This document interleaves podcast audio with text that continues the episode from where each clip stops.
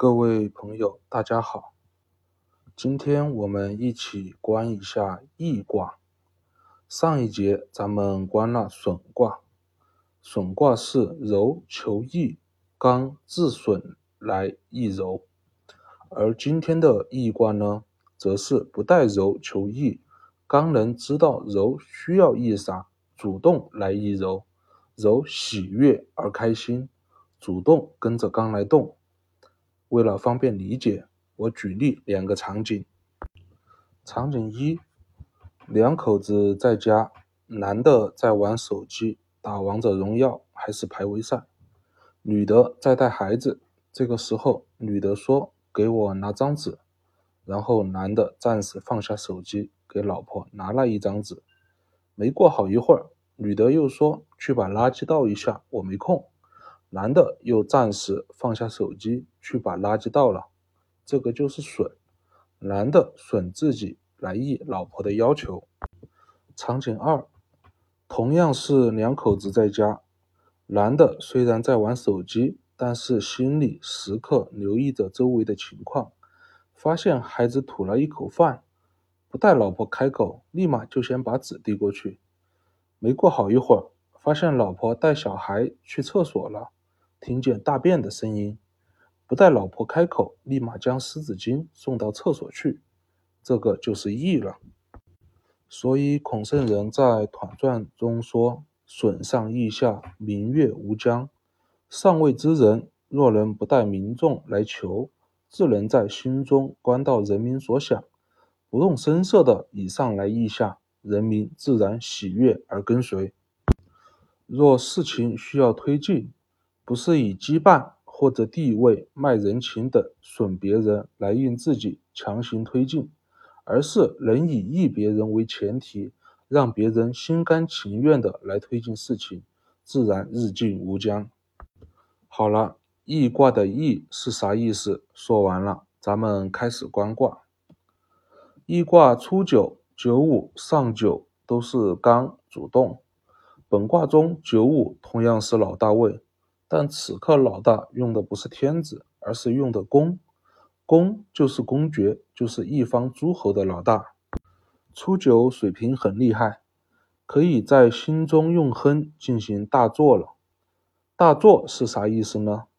戏词中说的圣人作而万物睹，初九的大作和戏词中的圣人作是一个意思，可以理解为圣人推演，将事物的方方面面。全局都放在心里，综合内观，居天道而观人道，在心中将事物该处的位置都放在合适的地方，并且有了一个很详细的方案。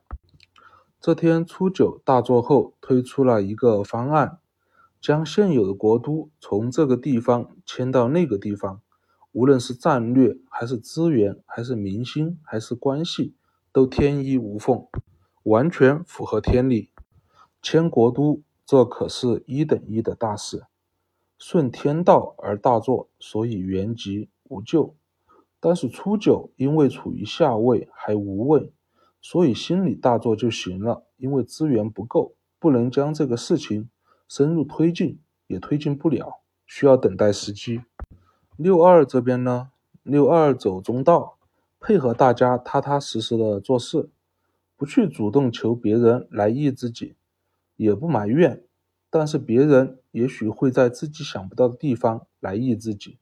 即六三有事主动求九五来益自己，若是自己有生命受到威胁或者无妄之灾这等凶事，被别人强行用刚了，可以求九五来益自己，以刚克刚，毕竟九五是老大位，这一片。最大的刚，没有谁能刚得过他，这是人之常情，故无咎。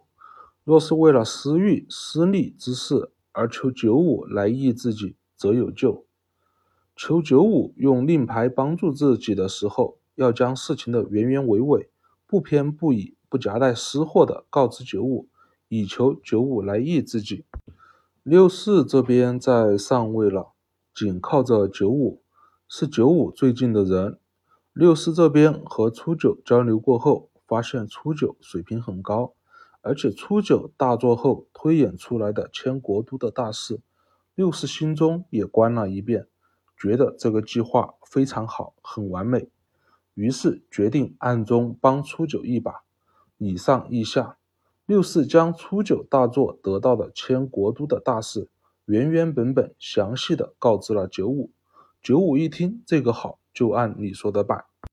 初九的这项想法受六四所益，得以通过九五来实现。九五这边居老大位，德中，随时居天道，用心观大家所做之事，从不主动问谁需要帮忙，谁需要九五来意。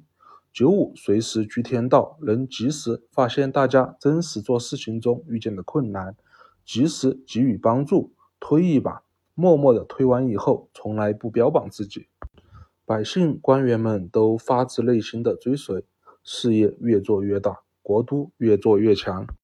上九这边呢，上九仗着自己身居高位，要别人做事的时候，从不想着益别人，总要别人损己来优先益自己，自己要做的事情才是第一位，自然也不会在益别人的基础上。制定计划来推进自己的事情，以刚用刚，在上不依下，大家自然不愿意来帮忙做事，或因为自己以刚用刚受到旁人的攻击而有凶。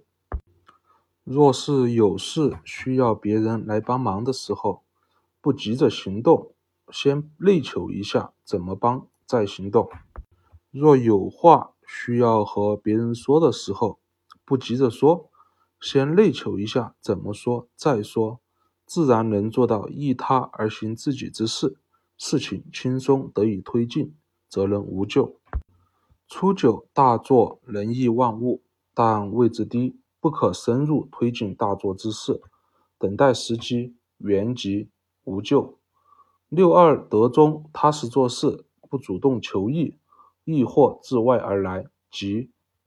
六三主动求益。若用凶势，则无救；用私利，则有救。求益时，不偏不倚，不夹带私货以求；用凶势以求益，人之常情。六四在上位，益初九之事，借自己的位置，不偏不倚，将初九的想法借九五得以实现。若以此贪功，则有救。